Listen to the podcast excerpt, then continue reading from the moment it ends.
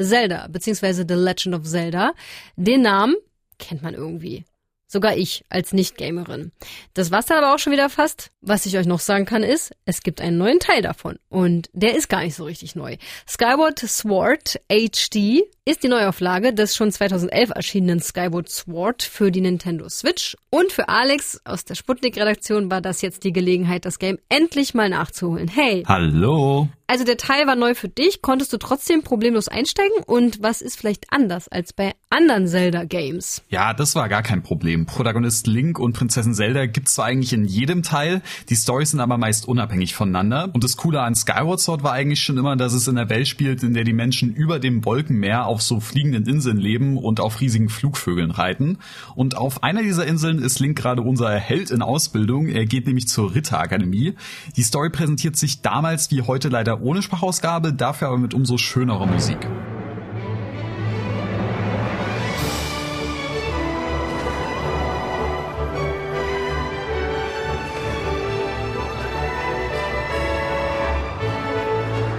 Jedenfalls sind Link und Zelda ziemlich dick befreundet und auch immer mal wieder ein bisschen flirty unterwegs.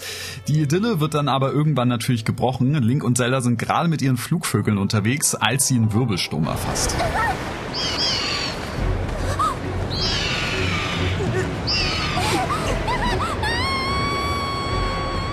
Während Link dann wieder sicher bei der Akademie landet, ist Zelda unterdessen verschollen. Das kann er aber als echter Ritteranwärter natürlich nicht auf sich sitzen lassen und er wagt sich ins sagenumwogene Erdreich, wo sich die Monster tummeln. Das klingt zuerst nach einer klassischen Typ rettet Jungfrau in Nöten Story und ist es in Grundzügen auch irgendwie, aber es steckt dann doch mehr dahinter und die Prinzessin hat auch mehr drauf, als man zunächst vielleicht denkt. Finde ich gut. Und ich schätze mal, im Erdenreich geht's dann zur Sache mit fiesen Monstern. Na, auf jeden, aber halt nicht nur. Wie für Zelda-Spiele üblich gibt's eine schöne Mischung aus Erforschen, Rätseln und Kämpfen. Über die Himmelswelt gelangt man in die einzelnen Gebiete mit Wald, Vulkan und Wüste. Was aber damals das aufregende neue Feature war und auch heute noch eher eine Seltenheit ist, die Wii war ja bekannt für ihre Bewegungssteuerung und die wurde eben hier benutzt, damit das Schwert von Link meinen Bewegungen vom Fernseher folgt. Ich muss also schauen, wo die Gegner parieren und wo sie schwach Schwachstellen zeigen, um dann an den richtigen Stellen zuzuschlagen, beziehungsweise halt den Controller in die richtige Richtung zu schwingen.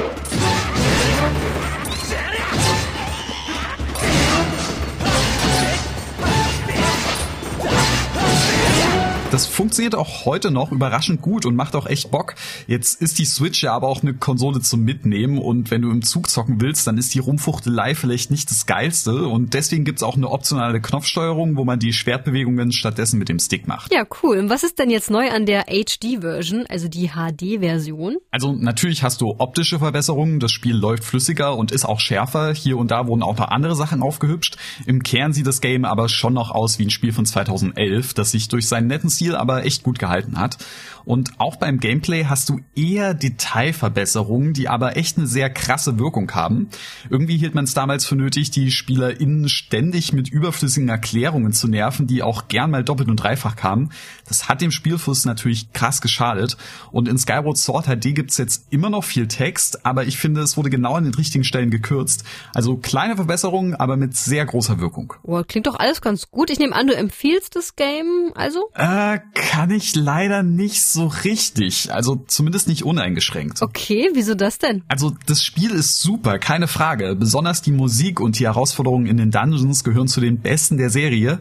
Aber der Knackpunkt ist der Preis. Mit 60 Euro wird hier ein 10 Jahre altes Spiel verkauft, das sogar noch teurer ist, als wo es damals neu war. Ich mag die Verbesserung zwar sehr, wirklich aufwendig können die aber nicht gewesen sein und dafür den Vollpreis zu verlangen ist schon ein bisschen hart. Ich würde wirklich gern behaupten, dass hier alle Gamer in bedenkenlos zugreifen können, aber bei dem Preis ist es dann doch eher was für Hardcore-Fans. Okay, also je nachdem wie dringend ihr The Legend of Zelda Skyward Sword spielen wollt, könnt ihr das auf der Nintendo Switch für 60 Euro tun.